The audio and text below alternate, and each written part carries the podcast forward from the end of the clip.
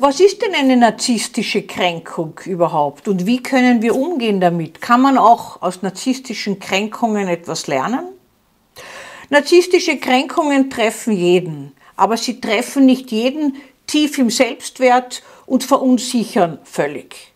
Menschen, die gut gebettet sind, treffen narzisstische Kränkungen nicht. Sie erleben den anderen höchstens unfreundlich, äh, nicht respektvoll. Narzisstische Kränkungen treffen denjenigen, der sich selbst in Frage stellt. Und am meisten treffen diese Kränkungen, wenn der andere etwas ausspricht, was man selbst im tiefsten ohne dies von sich meint. Also zum Beispiel, äh, du bringst ja nichts weiter, äh, du bist nichts wert, äh, du kannst nichts, du kannst das nicht so gut und, und, und. Also all das, was die eigene innere Stimme auch sagt, wenn man das von außen hört, trifft es besonders.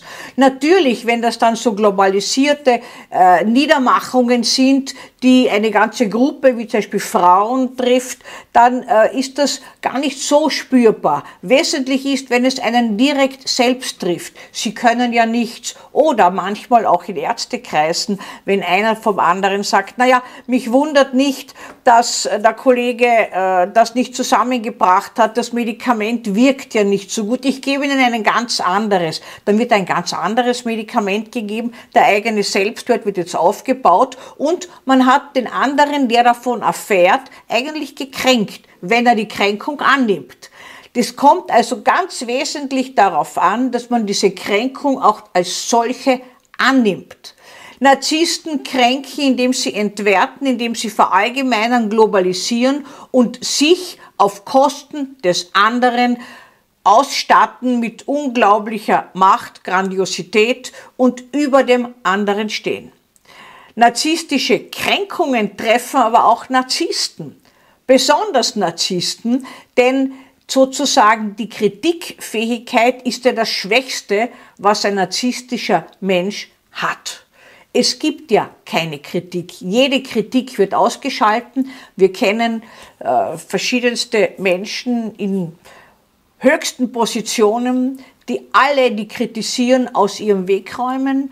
Wir kennen es im Kleinen, dass jemand komplett niedergemacht wird und äh, wenn er einen kritisiert, weil jede Kritik kann nämlich als narzisstische Kränkung erachtet werden. Es kommt aber auch vor, dass sehr selbstwertlabile Menschen äh, eine Kritik bekommen, die sie nur in ihrem Gefühl, nichts zu sein, nichts wert zu sein, bestätigt. Kann man denn narzisstische Kränkungen auch für sich konstruktiv verwenden? Ja, das kann man. Das müssen manche lernen, manche können es von sich aus. Man kann nämlich diese Kränkung dadurch entkräften, dass man darüber spricht. Natürlich nicht unbedingt mit dem, der sie einen bringt, aber mit Menschen, zu denen man gutes Vertrauen hat, mit denen man gut umgeht, die mit einem gut umgehen, auch kann man völlig offen darüber sprechen, wie sehr das verletzt.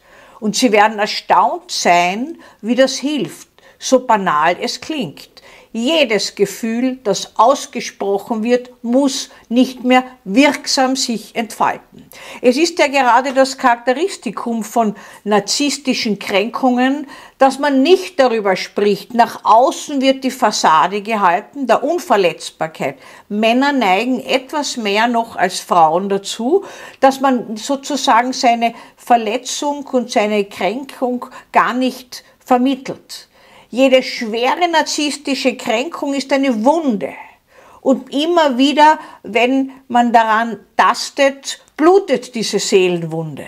Und das kann man ändern, indem man in einer wohlwollenden, vertrauten Umgebung, aber auch durchaus in therapeutischen Bereichen darüber spricht, was so verletzt hat.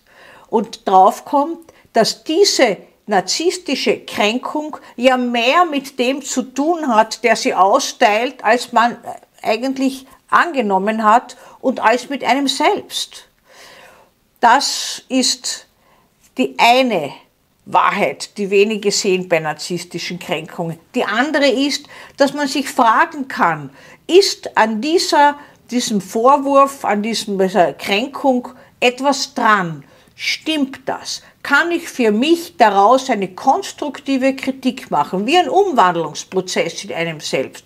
Das können Menschen, die gut in sich gebettet sind, die einigermaßen darauf vertrauen, auch Frustrations- Toleranz zu besitzen und wenn sie verletzt werden, sich nicht schämen dafür. Schwächen sind eigentlich Stärken, wenn man sie zugeben kann. Sie sind nur dann Schwächen, wenn sie im tiefsten Inneren schlummern und man selbstständig glaubt, jeder könnte sie sehen.